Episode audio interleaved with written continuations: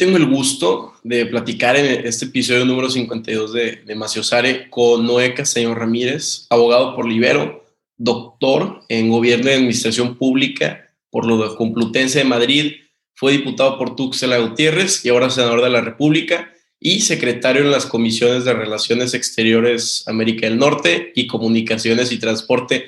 Noé, muchísimas gracias por estar aquí con nosotros. Siempre es un gusto platicar y más cuando son de Movimiento Ciudadano, este, que son los que más he entrevistado. Y me encanta platicar con, con ustedes y pues mayormente contigo. Muchas gracias. Gracias, Carlos. Gracias a toda la audiencia de Maciosare. Siempre para mí, y te lo decía antes de entrar al aire, es un gusto tener esta comunicación, este intercambio, aunque hoy en día sea a distancia por las circunstancias que vivimos, creo que siempre es bueno y motivador para nosotros tener este, esta retroalimentación y esta oportunidad de platicar. Claro que sí. Ahora, platícanos tu historia. Eh, ¿Cuándo o cuándo supiste que te querías meter al, al servicio público? Mira, eso es algo bien chistoso, porque muchas veces dirán, no, se lo estoy inventando, pero bueno, este, te voy a contar la razón. Yo desde chico nací en un hogar eh, jurídico. Toda mi familia son abogados, muchos de ellos eh, con trayectoria dentro del Poder Judicial Federal.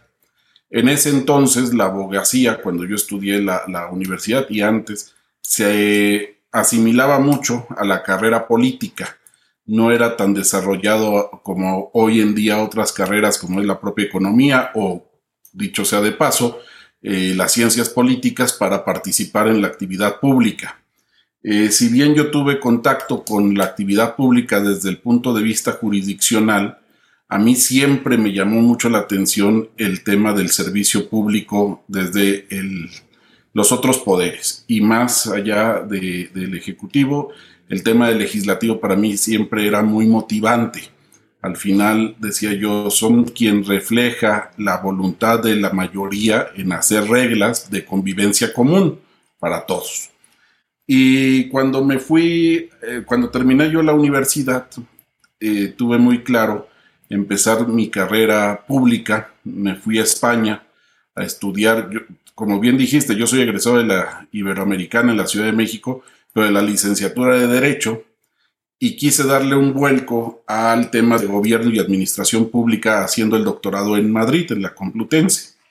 Y decía yo que, no me lo van a creer, pero bueno, tengo todavía algunos apuntes de la Complutense eh, en aquel año 2004-2005, en donde yo hacía todo un trazo de qué hacer en mi vida eh, pública, ¿no? Y decía, no, pues primero tienes que ser diputado local, a ver si lo logras. Venía como un calendario, ¿no? En el 2012 sería excelente. Te estoy hablando de 2004, 2005, ¿no? Para terminar en 2015, ligar la Diputación Federal y en 2018 la senaduría sería el paso excelente y bueno, posteriormente una serie de cosas que ya no quiero decir más para que así como se fueron concediendo las que fui yo programando desde 2005, se vayan concediendo las otras. Pero iba muy marcado en esta carrera a partir del legislativo.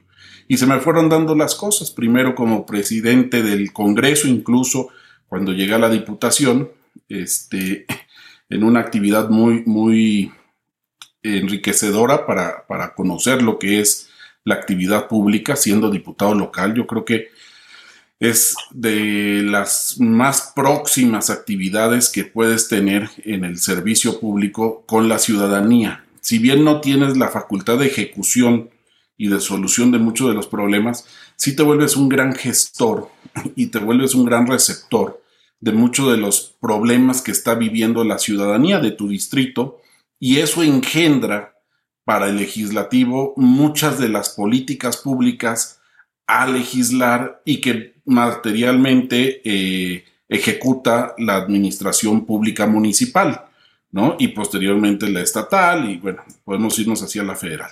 Entonces, ese, ese probar en la diputación local de lo que podía hacer un legislador más allá de legislar, que era traducir en leyes el sentir común o de la mayoría de, tu distrito, fue lo que me hizo enfocarme a querer, a querer seguir en esa carrera legislativa.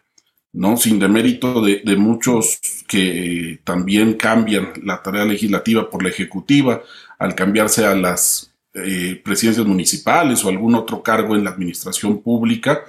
Eh, yo sentí que para mí la carrera legislativa era la que me iba a impulsar más a tener esa sensibilidad que yo quería y poderle servir primero a mi comunidad, después a mi estado y por último a mi país, que es como vamos haciendo las cosas. Y hoy desde el Senado eh, y de la mano de una fuerza política como es Movimiento Ciudadano, y ahí no dices tú mal, la verdad es que eh, es muy afable la relación que tenemos con todos los eh, militantes y participantes en la vida pública de Movimiento Ciudadano, que, tenemos todos un común denominador de quitarnos máscaras, quitarnos hipocresías, hablar como vienen las cosas, sin mentiras, y, buscar un fin común que es engrandecer a nuestro país con políticas públicas y con acciones que verdaderamente se reflejen en lo que la ciudadanía está buscando, ¿no? Entonces, eh, ahí yo he encontrado una recepción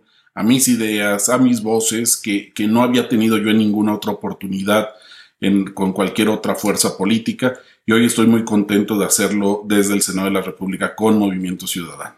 No, claro, y se ve que, que MC eh, sí está muy, muy pegado con, con, la gente. Yo me acuerdo que, mi, que fue mi segunda o tercera entrevista fue con la senadora Indira y, oye, tercera entrevista, darle la oportunidad a un chavo y ahí estuvo ella platicando con nosotros. Entonces, sí está muy, muy apegado al pueblo porque me pudo haber rechazado en el principio. Ahora, quiero entender un poco más cómo era eh, la juventud de, de, Noé, ¿no? Este, tú hablas que estabas viviendo en una, una casa jurídica, este, también quiero comprender la magnitud de qué es tener un, un papá que fue, este, que fue ministro de la Suprema Corte. Eh, ¿Hubo alguna, eh, él te motivó para meterte a, a, este tema del servicio público o tú ya traías el chip de la familia? cómo, cómo funcionaba esta dinámica.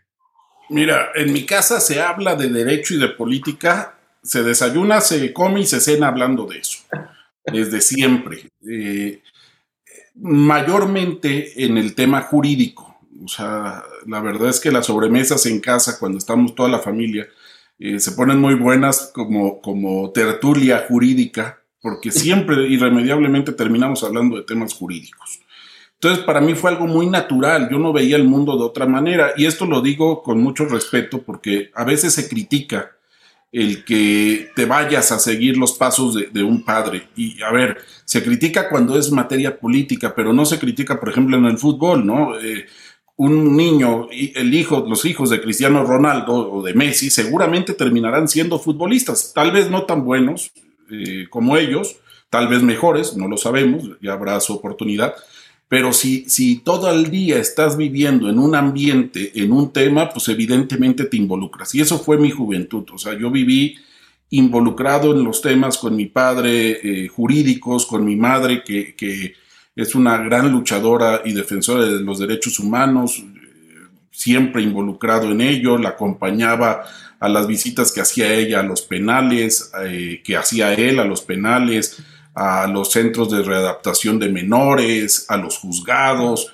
siempre muy involucrados en ello y eso fue lo que te crea una conciencia de, de, satisfacción de ver que cuando haces algo que no solamente a ti te trae un provecho, sino que refleja provecho a alguien más y que ese alguien más no necesariamente es cercano a ti, te llega pues, como que un, un, un chip, se prende como que un chip en tu cerebro de, satisfacción de hacer cosas en provecho de los demás. Y así fue mi juventud. Aprendí que, que, me daba satisfacción eso. Te puedo decir incluso que creo que a mi padre no le daba mucha satisfacción que yo me dedicara a la administración pública. Él quería que yo siguiera sus pasos dentro del Poder Judicial y yo siempre me negué. Este, siempre fue, fue querer hacer eh, política, querer hacer este, eh, tareas de gobierno y responsabilidades, eh, pero siempre fueron motivados por eso, ¿no? Por la cercanía. Entonces, ¿qué le diría aquí tal vez no me lo preguntaste tú, pero ¿qué le diría yo a los jóvenes que quieren entrar? Involucrarse. El tema es involucrarte. Muchas veces y muchas fuerzas políticas a veces te, te desprecian cuando eres joven al querer involucrarte, nada más te quieren usar, o como me pasaba a mí en el pasado, ¿no? Sentía que nada más me usaban para hacer vallas, este, para ir a gritar a mítines. Y, después encontré eh, lo que es movimiento ciudadano y encontré que había otras formas de, involucrarse y en donde la juventud tenía mayor apertura y mucho peso en sus opiniones. Eh, refleja, y debo decirlo, refleja la realidad nacional. Hoy el padrón electoral está compuesto por juventud. El 50% de los electores en México son jóvenes, menores de 45 años. Yo les quiero llamar jóvenes porque yo entro en ese espectro aún, ¿no? Pero bueno, la definición de juventud de la ONU es a menores de 35 años. Bueno, si nos vamos a eso, el 40% del padrón electoral en México son menores de 35 años. ¿Qué quiere decir eso? Que a quien les vas a hablar siendo político, siendo administrador público, mayormente el grosso de, aquí, de tus receptores eh, del mensaje son jóvenes. Entonces, ¿qué mejor que sea un joven que le hable a otro joven?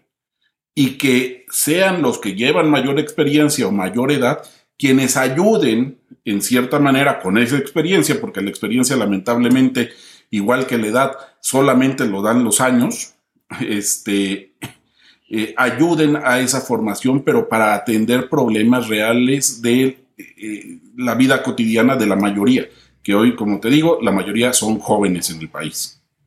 Claro, no, totalmente. Ahora, me llama mucho la atención también eh, que, digo, por un lado, con, tu madre vas a todo el tema de los penales, estás muy, muy apegado y eso te, te llama la atención para irte directo a, a la diputación, ¿no? Que es donde estás, tú más cerca, este, me imagino que recibías cantidades de mensajes de WhatsApp porque estás muy, muy pegado y te vuelves un gestor, pero luego estudias temas de administración pública. Este, ¿Va a haber o tienes algún en mente también meterte a todo este tema de, eh, no, no, solamente del, del, Congreso de la Unión, sino más a, la administración pública? ¿O tú dijiste, me encanta legislar, me encanta que se refleje este, la, los pensamientos, ¿no? los sentimientos de la nación en un en una iniciativa?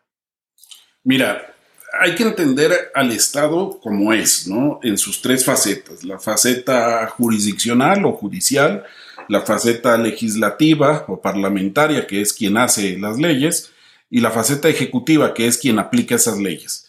Eh, y así te puedo decir que fue mi historia de vida, incluso. Eh, tuve tanto contacto con la faceta de la aplicación o la interpretación de las leyes en mi juventud, estudié esa carrera eh, que, me hizo como que satisfacer hasta un grado eh, esa, esa aplicación. Por otro lado, probar la otra parte de, de lo que es el Estado en sí, que es la elaboración de las leyes, me ha llevado a mí a tener esa trayectoria como diputado local, como senador de la República, para formar las normas, ¿no? Entonces ya, ya probé yo eh, en cierta manera lo que es la administración de justicia, la, interpretación de las leyes, ya probé lo que es hacer leyes. Evidentemente el gusanito y el interés de toda persona que está involucrada en esto es ponerse en el otro lado de, de, la barrera, o sea, no solamente aplaudirle al toro y ser torero, sino también este, en cierta manera, a veces ser hasta el toro, ¿no? Y en ese sentido, evidentemente, en mi proyección de vida está eh, probarme también como un buen funcionario público.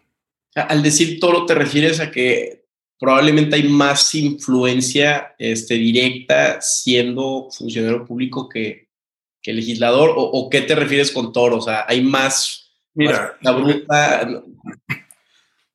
Eh, lo que pasa es de que sí es muy distinto. O sea, tú como legislador tienes una gran facultad, que es la facultad de la gestión. Más allá, es una, una facultad extraordinaria, más allá de la facultad normal, eh, que es de formación de, de, normativas o de leyes.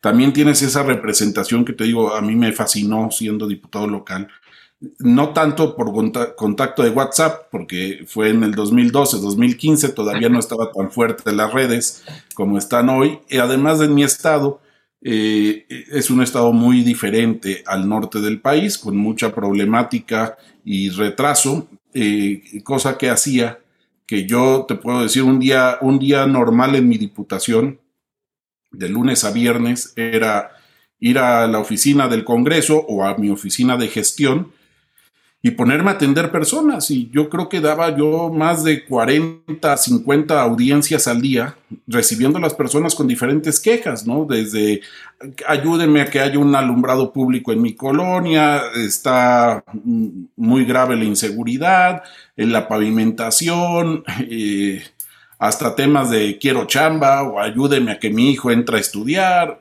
todo, ¿no? Recuerdo alguna anécdota que llegó una persona que me dijo, pues fíjese que va a ser cumpleaños de mi papá, va a cumplir 80 años, no tenemos dinero mis hermanos y yo, y quiero que me ayude a comprarle un pastel a mi papá para festejarle sus 80 años, ¿no?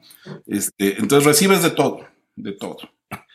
Eh, pero ese recibir de todo y esa cercanía con la ciudadanía te hace conciencia de lo que está viviendo realmente el país, ¿no? Eh, la petición de ayuda para un pastel, pues no era tanto el pastel, sino lo que a mí me llamó la atención era la precaria situación económica que estábamos viviendo en ese entonces, ah. ¿no? Imagínate, cuatro o cinco hermanos que se unen para festejar al papá y no les alcanza para comprar un pastel o, o no está en su gasto prioritario, pues eso te habla de una situación bastante compleja, ¿no?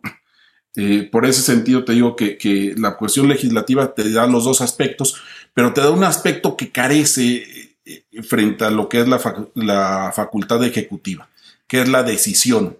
O sea, como le decía yo a todo el electorado, a todos los ciudadanos, a todas las personas en las diferentes facetas de campaña, ya como funcionario diputado, este, y ya a veces hasta sin ser diputado también sigues, este, sin el cargo sigues eh, gestionando cosas. Eh, la diputación ayuda para pedir juntos, ¿no? Pero pues está en la voluntad del ejecutor si se te concede o no. Y por eso le digo toro a la facultad ejecutiva, porque pues es la facultad efectiva, es la que decide si se hace o no se hace eh, y en una analogía hacia la fiesta taurina, pues quien hace la fiesta no es tanto el torero, sino es el toro. Si te sale un toro malo, por más que le busques, no hay cómo, ¿no? Si te sale un toro bueno, haces maravillas. Este, y, en ese sentido también eh, es quien lleva las de perder, la facultad ejecutiva. Es muy difícil satisfacer a todo mundo es muy difícil cumplir las expectativas de todo mundo. Y solamente cuando lo haces de manera excepcional es que logras en la fiesta taurina, cuando el toro es demasiado bueno, es que logra el indulto. Bueno, yo digo que la facultad ejecutiva también, tanto de funcionarios, eh, presidentes municipales, gobernadores, propio presidente de la República, es muy difícil salir indulto sin ninguna crítica de la facultad, ¿no? Porque son muchos los problemas. Eh, sin embargo, ¿se puede? Pues claro que se puede. Hay que hacer las cosas bien y no dejarse pervertir y hay que buscar un buen equipo que te acompañe que tenga la misma sincronía en tu pensar y en tu propósito y que no se pervierta a, a cánceres tan arraigados que tenemos como la corrupción o como el burocratismo. Entonces, por eso le digo toro a la facultad ejecutiva. No, no, totalmente de acuerdo. Y más si siendo parte del Poder Ejecutivo, eres reformador, el resultado no se ve en seis, ocho años y ya no eres parte de la, de la gestión. Entonces, sí, sí tiendes a, estar muy, muy expuesto a, estos peligros, ¿no? Pero ahora, eh, Noé, platícanos un poco de, de, tu día a día como senador. Eh, yo creo que este puesto está muy, muy mistificado. Yo creo que si le pregunto a mis amigos cuál es el rol de un senador, no, no van a entender tanto entre la diferencia entre el diputado y senador, mal visto, o sea, mal por ellos, pero Sí, platícanos qué haces, cuál es tu rol. Con todo gusto, y qué bueno que des esa oportunidad para aclarar muchas cosas. Porque la verdad es que tampoco es que sea 100% mm, culpa del de, estudiantaje que, que no entienda la diferencia entre uno y otro, sino que México también en su legislación ha pervertido la figura. Eh, el Senado está conformado hoy por 128 senadores. 64 de los cuales llegan en representación directa de cada una de las entidades este, federativas. Tenemos 32 entidades federativas y se elige directamente a dos senadores por entidad federativa, da 64. Posteriormente, para darle cabida a las otras fuerzas políticas, se crearon 32 senadurías más, que son las de la primer minoría o el primer perdedor y ahí entran también representando directamente a cada una de las entidades federativas 32 senadores más. Pero esto fue a más y se pervirtió un poco la naturaleza del Senado. Hasta donde voy con esos este, 96 senadores, eh, la representación del Senado, y por eso le decimos al Senado la Casa del Federalismo, es meramente una representación de las entidades federativas para el pacto federal, para la representatividad federal que decidimos en el país, en el Estado mexicano, tener eh, como régimen de gobierno.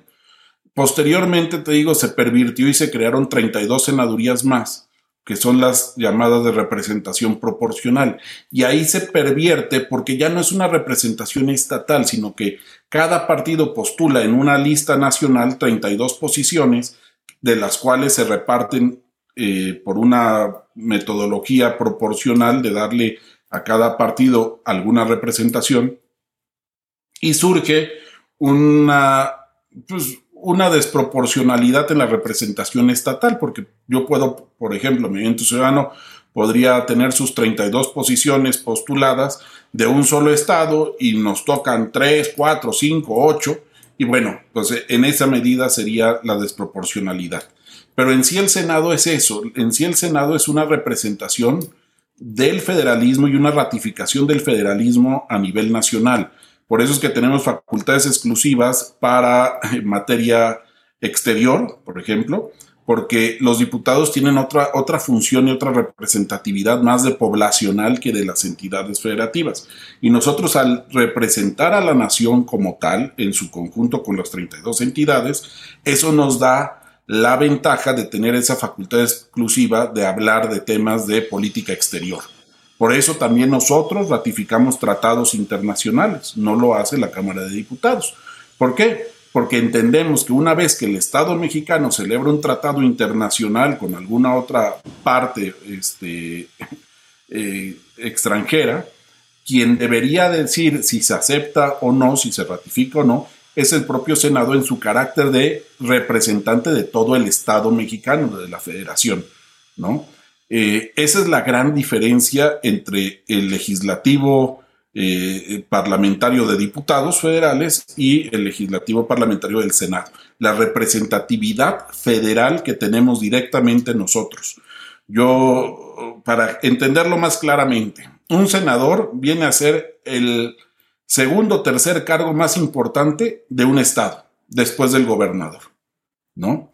Eh, evidentemente el gobernador es el cargo más importante entre las entidades, pero quien debería de tener mayor peso serían los senadores por esa representación de los estados que tenemos. Claro, no, y, tú lo dices totalmente correcto y estoy muy de acuerdo que está como no sabemos qué onda con los senadores o luego, no, que esté mal visto, pero últimamente veo que, no sé, un gobernador o, alguien de algún secretario de algún expresidente termina la gestión y para blindarse los meten de senadores, este, como para tener fuero o para protegerse de, la, siguiente gestión. Entonces, a veces cuando veo los senadores digo, oye, de verdad estás aquí por mérito o porque es alguna táctica política para blindarte seis benditos años. Y ahí es cuando digo, pues, es una herramienta política o, ¿sabes? Hasta te da un poco de coraje, ¿no? Mira, sí, y, ahí hay que ver, por ejemplo, yo, en mi tesis doctoral quise tocar el tema de, de un estudio comparativo entre los senados de Latinoamérica con el Senado español. Y no hubo forma porque no somos lo mismo por este tipo de, desviaciones que hay. Por ejemplo, tú vas a Chile y el Senado en Chile, tú ves a los senadores y es pura gente, eh, no quiero decirle viejitos, aunque lo son, pero es pura gente con mucha experiencia y muchos años ya de, experiencia, ¿no? Eh, eh, hace dos, tres años estuve yo involucrado en una comisión del Senado en Perú, en donde conviví con varios legisladores chilenos y peruanos, y me decían, pero ¿cómo es que tú eres senador? O sea, ¿cuántos años tienes? ¿Eres un niño? Y decía, no, pues ya niño no, pero tampoco estoy tan, tan maduro como ustedes, digámoslo, ¿no? pero sí es cierto, el problema, el problema en México eh, y es un problema no solo del Senado, sino de todos los, los cargos de elección y los cargos en donde se ha dado esa representación política proporcional, es que lo único que necesitas para llegar es cumplir ciertos requisitos legales muy establecidos, que en México, por ejemplo, el Senado se redujo la edad de, para acceso al Senado a 28 años, a 25 años, perdón. Eh, eh, y pues los otros requisitos son los, mismos para todos, pero en ninguno hay un requisito de profesionalismo, carrera eh, o, experiencia, ¿no? Como digo, aquí lo único que necesitas es ganar una elección, sea como sea. Y eso es lo que vuelve muchas veces o pervierte muchas veces a los cargos, que en el proceso de cómo llegar se llega con cuestiones eh, no, no directamente relacionadas con el propósito del cargo que vas a ocupar.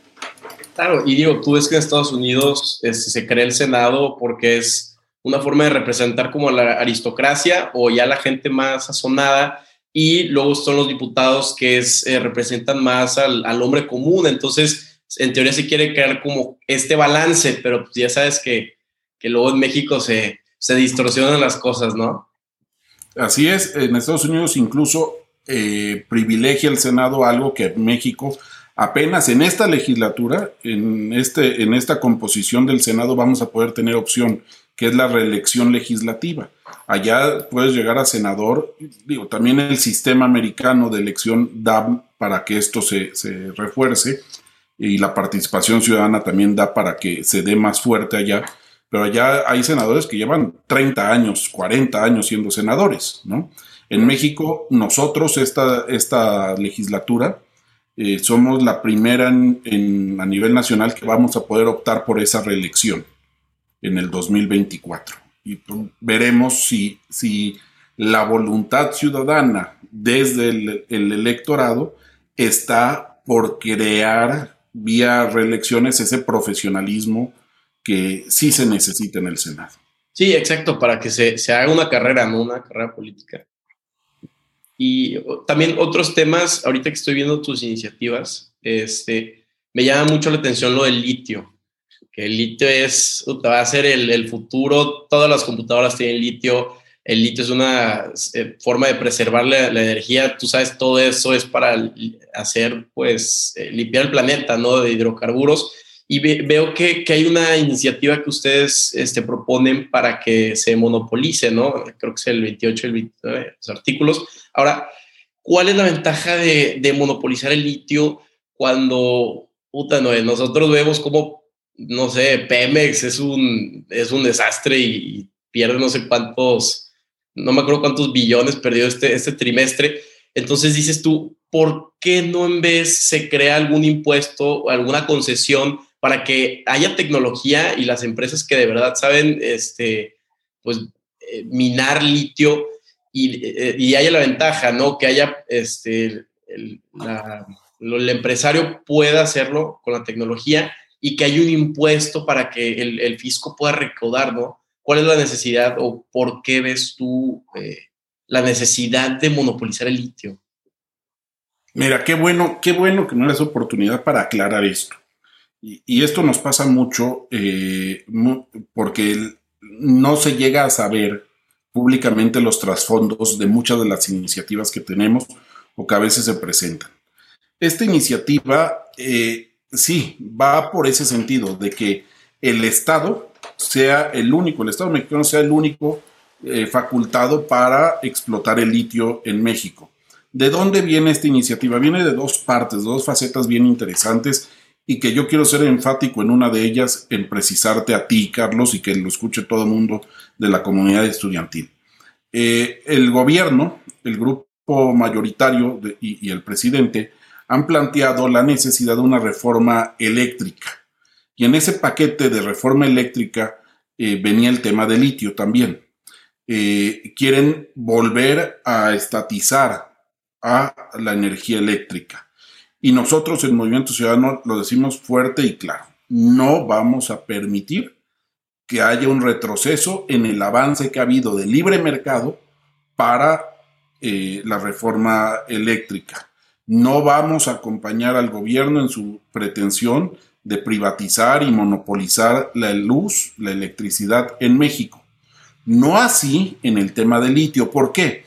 Porque el tema del litio es un tema muy abierto y actualmente lo que están pasando, los chinos están viniendo por el litio mexicano con prácticas no de la mejor manera, extraen el litio de México y se lo llevan, no se transforma. Entonces lo que estamos nosotros diciendo es, la titularidad del litio debe ser del Estado mexicano y solamente puede ser explotado a partir de concesiones o permisos que dé el Estado mexicano, pero no para su extracción y este, exportación, sino que se transforme aquí, porque es una forma precisamente de abrir un mercado que no hay hoy en México, que es la transformación y el uso de litio. ¿Qué distinto será que tú pongas limitantes a la explotación desmedida de litio, que le pongas reglas de explotación, pero que además de esas reglas de explotación pudieras generar que una vez que extraes el litio, aquí en nuestro territorio se pongan las plantas de transformación. Simplemente al hacer eso vamos a abrir una cantidad de empleos que hoy no hay impresionante. Y vamos a abrir no solo los empleos, sino es algo que, tú lo denotas muy bien en este proceso, o sea, dar oportunidades a nuevos enfoques que traen los jóvenes. Hace rato me decías, no, pues cuando te comunicabas por WhatsApp, ¿no? Porque hoy la comunicación cambió. Hoy creo que poca gente habla por teléfono. Creo que ya todo es, este, a lo mucho, si quieres oír la voz, alguna nota de voz por el WhatsApp o por algún servicio de mensajería. Pero ya no hay las llamadas por teléfono, ya cambió la forma de, comunicarte.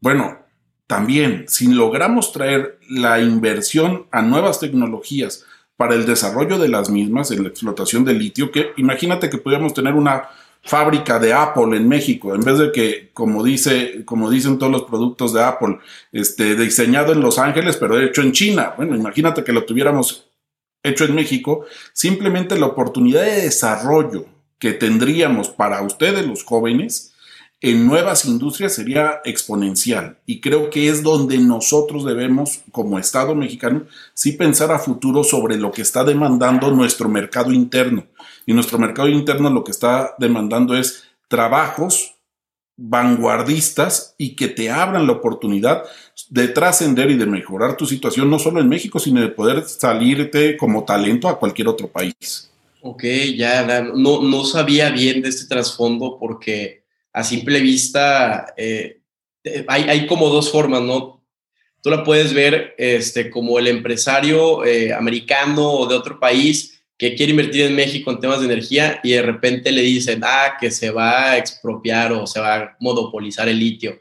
Y dicen, ah, otra vez el Estado mexicano. Y le da miedo al inversionista meterse a México y, y pagar por infraestructura que, que de repente se la quita el gobierno. Digo, eh, es, es, son percepciones, pero ahorita que tú me dices el trasfondo y me estás explicando que es una forma de proteger esta industria y que Estados Unidos o China no nos vean como un país de materia prima, ya se, se entiende más el trasfondo, ¿no? Pero digo, simplemente al leer la iniciativa o, al platicarlo se, se puede entender otra cosa, ¿no? Totalmente, y tienes toda la razón. La verdad es que el problema de, en la redacción, tú tienes que ir haciendo pasos por paso. Yo no puedo legislar que venga la industria a transformar y que me ponga Apple o Huawei o cualquier este, tecnológica la planta aquí. Yo no puedo obligar a ninguna empresa a establecerse aquí. Pero lo que sí puedo hacer es poner limitantes a la explotación de un producto, de una materia prima, como está haciéndose en esta iniciativa, con un trasfondo y un interés de que motive esa inversión y que venga solita. Yo a los mercados no los regulo y, eso es algo que en Movimiento Ciudadano tenemos muy, muy claro, la, la socialdemocracia y el libre mercado. ¿no? Yo no los puedo regular ni obligar a que vengan o que se vayan. Sería un error. Pero sí tengo que dar herramientas legislativas y de políticas que ayuden a fomentar la llegada de estas, de estas este, grandes empresas. Igual, por eso soy enfático en decir lo de la reforma eléctrica, precisamente por el tema que acabas de decir. Nosotros no vamos a permitir, y no solo Movimiento Ciudadano, sino que creo que hay una fuerza suficiente y bastante para impedir la reforma eléctrica, no vamos a permitir que se vulnere eso, porque ya simplemente desde la presentación de la iniciativa del presidente de, de privatizar a la energía eléctrica, ya empezaron a correr muchos empresarios y muchos capitales. Es totalmente lo opuesto a lo que queremos nosotros. Nosotros queremos abonar al desarrollo del país sin abusos, pero sí con usos que fomente ese desarrollo. Sí, claro, yo también estoy a favor de la libertad de mercado, pero con ciertos incentivos o, o regulaciones detrás, ¿no? Ahora, e, en temas también, la otra iniciativa que, ha sido muy polémica es, eh, o tú dime, ¿cuál es el beneficio en México de que la Secretaría de Defensa Nacional pueda ser encabezado por un civil, ¿no? Porque ya sabes que estos temas de militarización son súper, no sentimentales, pero dan miedo, donde pues el presidente tiene una fascinación o por Estados Unidos y el ejército, donde hemos visto que la Sedena Ah, ya está, va a administrar el aeropuerto de Santa Lucía, que Banjército cada año tiene un presupuesto mucho más grande. Entonces, te da miedo, ¿no? Estos temas de, militarización, porque le estás, este, estás haciendo un leviatán donde lo, usas o lo quieres usar para que te cuide, pero al final del día tienes o puedes tener un, un monstruo enorme que te puede hacer daño. Sí, mira, nosotros desde el inicio de la legislatura, el proceso de la militarización en México no, no viene a partir de la designación de, esta última reforma. Eh, viene desde la creación de la Guardia Nacional. La intención del presidente, del actual presidente, siempre fue empezar a darle cada vez más facultades, más atribuciones, más responsabilidades a las Fuerzas Armadas. Eh, y siempre hemos sido muy enfáticos en no acompañar eso.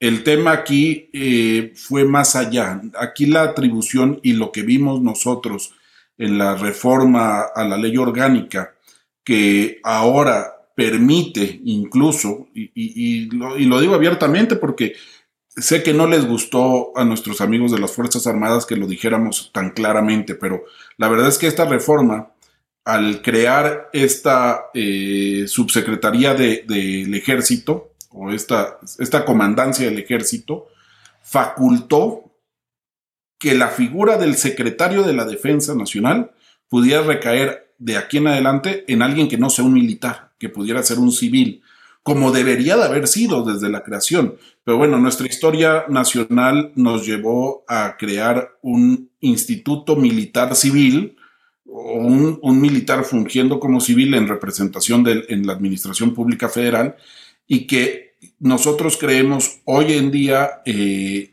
transforma eso y le da el carácter al propio secretario de poder ser un civil y ya no un general, como lo ha sido siempre y como lo es hoy. Ahora, para la creación de esta comandancia del ejército, pues es un tema de, de organización interna de las Fuerzas Armadas Tampoco nosotros podemos decir que está bien o que está mal. Al fin y al cabo, las Fuerzas Armadas tienen un, mecanismo de organización que no podemos criticar eh, de deficiente. Podemos decir que no se vale, que no estamos de acuerdo, que está mal, que ahora las Fuerzas Armadas hagan hasta bancos, ¿no? Este, veía yo un meme hace poco, este, y a manera de broma refleja mucho esto, ¿no? Que decía, híjole, voy a remodelar mi casa. ¿Alguien conocerá algún ingeniero militar que me la pueda remodelar? este, está cañón. Está, está cañón, ¿no? Pero a lo que voy es eso. Nosotros hemos estado en contra de, de seguir dándole facultades civiles a la Fuerza Armada, pero en la iniciativa de ley orgánica lo que vimos fue lo contrario vimos poder tener a un representante ante la Administración Pública Federal, que es el secretario de la Defensa, que no sea de extracción castrense o militar.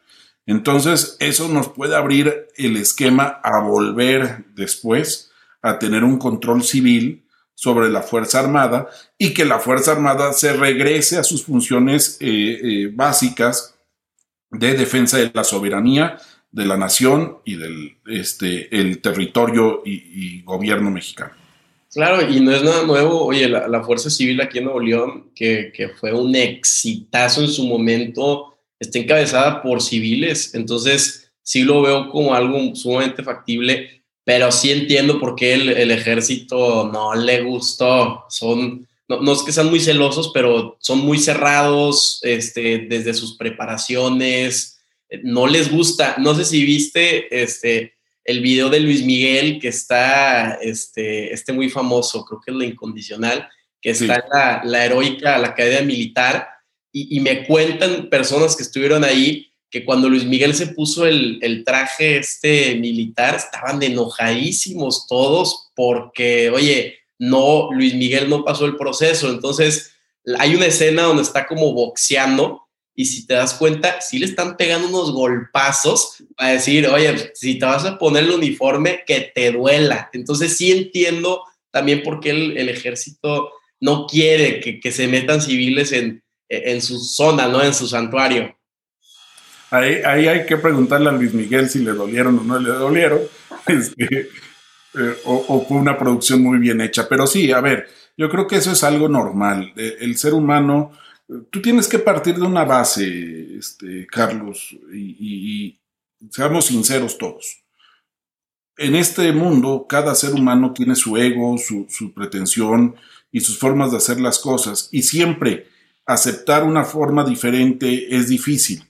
Hay quien lo toma mal, hay quien lo toma a mejor manera, pero creo que a todo mundo le puede llegar a incomodar, si no molestar, eh, alguna visión distinta. Y el éxito de esta vida no es que te incomodes mucho o que vivas muy cómodo, sino ser, ser condescendiente y escuchar los razonamientos del otro y llegar a una tercera solución, por decirlo así, que pueda tener ambos consensos.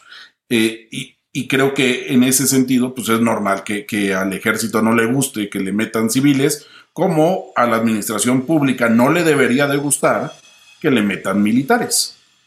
No, totalmente de acuerdo. Y, es parte de la cooperación, ¿no? Y quitarte el ego y, trabajar en, equipo. Ahora, ya para terminar, Noé, eh, platícanos un poco qué se está haciendo con estos temas de migratorios. Tú que, oye, senador, este, digo, eres experto en, tu estado, en, Chiapas, y luego aparte eh, con el Senado eh, tienes todos esos temas de, relaciones exteriores, de política exterior. este, amigos de Tapachula me dicen que hay muchísimo migrante, vemos videos este, donde la Guardia Nacional le está metiendo unas golpizas a los migrantes y parece chiste, casi casi dicen, no, mira, te violamos los derechos humanos aquí en esta frontera para que no te los violen este, los americanos y tú, ¿de, qué se trata eso? Entonces, eh, tú como senador, ¿qué, ¿qué, estás haciendo en este aspecto? Eh, eh, ¿Se habla con Guatemala o mejor dices tú, oye, pues que se cierre la frontera? Porque es un tema muy, muy complejo y tú eres el que le sabe. Mira, verdaderamente es un tema muy delicado. Yo creo que a pesar de los temas que atañen al, al, ciudadano, que pueden ser más delicados, como la situación de la seguridad que tenemos, la crisis económica y la crisis sanitaria que también está descontrolada y que ha sido un tema eh, muy mal atendido por parte de este gobierno. El, siguiente problema grave que tenemos es la crisis migratoria. Y esto desemboca a partir de la relación que tenemos con nuestro vecino del norte. Hace dos meses estuve yo en Washington realmente viendo con algunos pares del Senado de los Estados Unidos el tema de la reforma migratoria que, planteó el presidente Biden. Eh, es difícil, es un tema muy difícil de sacar adelante allá. Pero bueno, eh, en, esa, en esa relación que tenemos y en esa sobrevalorar los intereses que hay en México, eh, se ha venido imponiendo esta ley del garrote, como dices tú, con abusos hacia el migrante, como queriéndole hacer ver, no pases aquí, porque allá te va a ir peor, ¿no? Sí. Eh, y eso sí ha ocasionado una crisis humanitaria tremenda. Eh, no solo de abusos físicos, de violación a derechos humanos a nuestros paisanos este, centroamericanos y, de otras latitudes, porque también tenemos eh, un buen número de haitianos, un buen número de, africanos en la frontera sur. Eh, yo he estado en Tapachula varias veces, te puedo decir que el problema está desbordado allá. históricamente la migración para Chiapas ha sido muy buena nosotros en Chiapas, mucho de la industria, de la poca industria agro, agro que tenemos, eh, se ha visto siempre muy beneficiada por la migración. Eh, las grandes fincas cafetaleras, plataneras, mango, eh, mucho de lo que tenemos de producción se da a partir de mano de obra de centroamericanos, que son muy buenos, vienen, hacen la cosecha y se regresan a su país. Entonces tenemos un intercambio, estábamos acostumbrados a un intercambio bastante nutrido con, Centroamérica. Eh, cuando empezó el presidente Trump en Estados Unidos con sus acciones antimigratorias, el tema se empezó a complicar y por razones, quiero entender, políticas o alguna, alguna otra que desconozco, empezaron estas famosas olas migratorias desde Centroamérica, también desembocadas, es cierto, por una crisis de seguridad y de gobernabilidad que tienen los países centroamericanos. Eh, y esto devino en, esta, en estos grandes flujos migratorios, ya no usuales a los que estábamos acostumbrados, y la voluntad no expresa del gobierno mexicano de cumplir con Estados Unidos como un tercer país seguro. Ese es el gran problema que tenemos. México, aunque no lo acepta, Cancillería sigue negándolo este, y cada vez tenemos indicios mayores de que sí se está haciendo y que incluso se oficializó. México está actuando como tercer país seguro, es decir, como un país de eh, residencia temporal a todo migrante que pretende llegar a Estados Unidos. Y para no tener presiones en la frontera norte, que aún las hay, estuve en, en este, en Reynosa, Estuve el lunes pasado y, afuera del cruce que hay en Reynosa, eh, me tocó ver eh, un campamento bastante grande de migrantes, no como los tamaños y los que he visto yo en Chiapas, pero bueno, bastante importante, y sé que en Tijuana y en bastantes cruces está uh, creciendo la misma situación, pero sí estamos funcionando como ese refugio eh, migratorio frente a un problema que realmente no nos atañaría directamente, porque el tema, eh, y tú platicas, yo he platicado mucho con los migrantes en Tapachula y dicen, a ver, yo no quiero estar en México, yo eh, estoy aquí porque, porque están ustedes aquí, si fuera otro país, estaría en ese otro país. Es mi, mi paso obligado a mi destino que yo quiero llegar. Y entonces le estamos ayudando a Estados Unidos a que no llegue esta migración eh, deteniéndola allá. Y eso es un tema grave porque violentamos derechos humanos, violentamos una determinación de libre tránsito de las personas. Los fenómenos migratorios no son ajenos a ninguna parte del mundo. Lo vemos en España con África, lo vemos en Medio Oeste eh, con los países de, más próximos de Asia. Lo hemos visto toda la vida. Eh, hay que atender los problemas de raíz. Y si aquí la, razón de estos flujos migratorios es la falta de desarrollo de Centroamérica, deberíamos de estar trabajando de la mano con quien sí puede, porque evidentemente nosotros no podemos ir a poner una solución porque viablemente no tenemos los recursos, pero sí estar platicando con Estados Unidos de que en vez de que nos pida detener el flujo y ser verdugos, aplique programas reales y efectivos que ayuden a que la gente no se quiera ir de su país. O sea, salvadoreños, hondureños, yo he platicado con ellos dicen, a ver, es que yo me fui porque la Mara me amenazó, ¿no? Eh, recuerdo la historia de una señora con su esposo y su hijo, que los maras asesinaron al papá, ellos tenían una paletería, venden paletas, helados, eh, le cobraron derecho de piso al papá, el papá no lo pudo pagar, no es que no quisiera, no pudo pagarlo, matan al papá y cuando matan al papá ellos deciden huir porque no tenían dinero para pagar el derecho de piso y lo que seguía era que los mataran a ellos. y eso los hizo huir de su país. Bueno, pues si tú pones políticas públicas mm, eh, más duras, haces investigación, haces buena procuración de justicia y, evitas estos cobros de derecho de piso, pues evidentemente el salvadoreño no se va a querer ir del Salvador, ¿no? Como el mexicano no se va a querer ir de México si aquí tiene las oportunidades que, que está buscando, ¿no? Eh, y aquí lo grave viene más allá de, lo que estamos recepcionando con el problema migratorio, que es grave, gravísimo, sino lo que se está originando ya en México también con los problemas de seguridad. Hoy es una constante, eh, ayer eh, salió en las noticias, creo que fue Tamaulipas, creo que fue tu estado en donde hubo varios incendios este, provocados por la falta de derecho de piso. Eh, y bueno, ¿qué, está haciendo eso? Que la gente no quiere estar ya en sus estados. Y la migración del norte más común es también hacia Estados Unidos. Entonces, eh, también vi estadísticas, el año pasado fue el año que más migrantes mexicanos ha regresado a Estados Unidos, más de un millón de personas. Eh, es un tema delicado, muy, muy complejo, de resolución no única, sino que de una conjunción de resoluciones y de acciones que se tienen que tomar a nivel nacional al interior, pero también a nivel internacional eh, con varias, varias voluntades que son muy difíciles de, lograr. Pero lo mínimo que debemos exigir y que lo hemos hecho siempre el Movimiento Ciudadano y yo como senador de Chiapas siempre he alzado la voz es el respeto a los derechos humanos de las personas sin importar género, sin importar origen, sin importar eh, capacidades. La persona es persona y debe de tener las mismas oportunidades y la misma defensa de sus derechos cualquiera que esté en territorio nacional. Sí, claro, o sea, intrínsecamente al nacer ya tienes estos derechos humanos.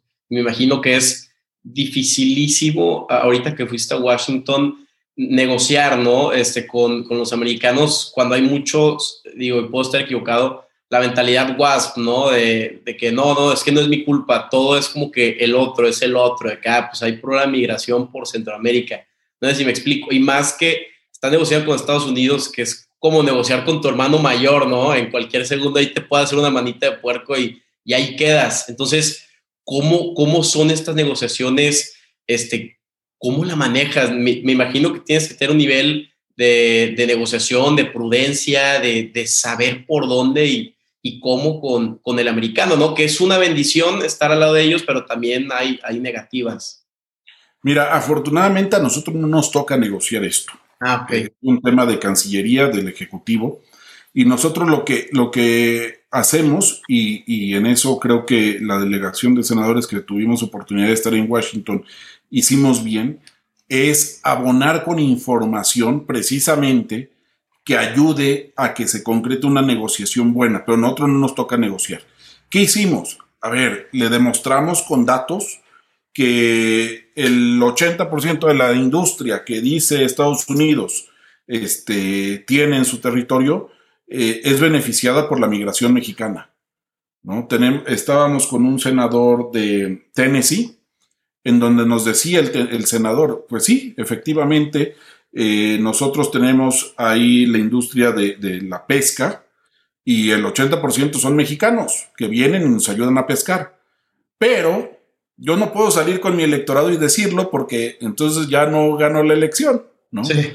Entonces son ese tipo de complejidades este, pesadas que, que lo que sí podemos hacer y lo que siempre hemos hecho desde el Senado es abonar eh, o a coadyuvar en esos datos, en ese, en ese proceso de, información y de, desvelar, de quitar el velo a lo que, a los tabúes o, creencias que se tienen, ¿no? Y eso, hay, una película muy buena, la de Un día sin mexicanos, que buscaba precisamente hacer eso, ¿no? Este, ¿qué pasaría si un día toda la migración mexicana en los Estados Unidos desapareciera, ¿no? Y bueno, la película es maravillosa en una utopía que jamás pasará, porque además, eso hay que decirlo, los mexicanos podremos ser de todo, pero chambeadores somos claro. madre, como dicen allá en el norte, ¿no? este, eh, y, no dejamos tirado nada, siempre le, metemos ganas. Totalmente. Entonces, sí, sí es un tema que lo que podríamos hacer desde el Senado, que es lo que estamos haciendo, es concientizar, concientizar la importancia de la relación. Y, bien, como dices tú, tal vez como hermano mayor, padre o una relación de sumisión, lo que hemos dejado muy en claro y que hicimos en esta delegación que fuimos a Washington es, a ver, aquí no hay subordinación, aquí no hay jerarquías, hablemos de tú a tú, porque al final somos lo mismo. Eh, no por ser más fuerte, eh, tú eres distinto a mí, sino imagínate lo que aplicaría en una, en una negociación donde tú llegues pensando ser el débil, pues simplemente no es negociación, es imposición. Entonces sí queremos ser muy claros en eso, en el respeto a nuestra nación es igual que a cualquier otra y en los mismos términos como si fuera la propia. No, total. Y me quedo con lo que dijiste, que los mexicanos somos chambeadores de madre. Estoy totalmente de acuerdo. Y pues otra vez, muchísimas gracias es, por tu tiempo. Disfruté mucho la conversación. Tienes un don de tocar temas súper complejos y profundizarlos y ya hacerlos muy, muy simples para que cualquier persona lo pueda entender. Te agradezco bastante eh, y estamos a la orden.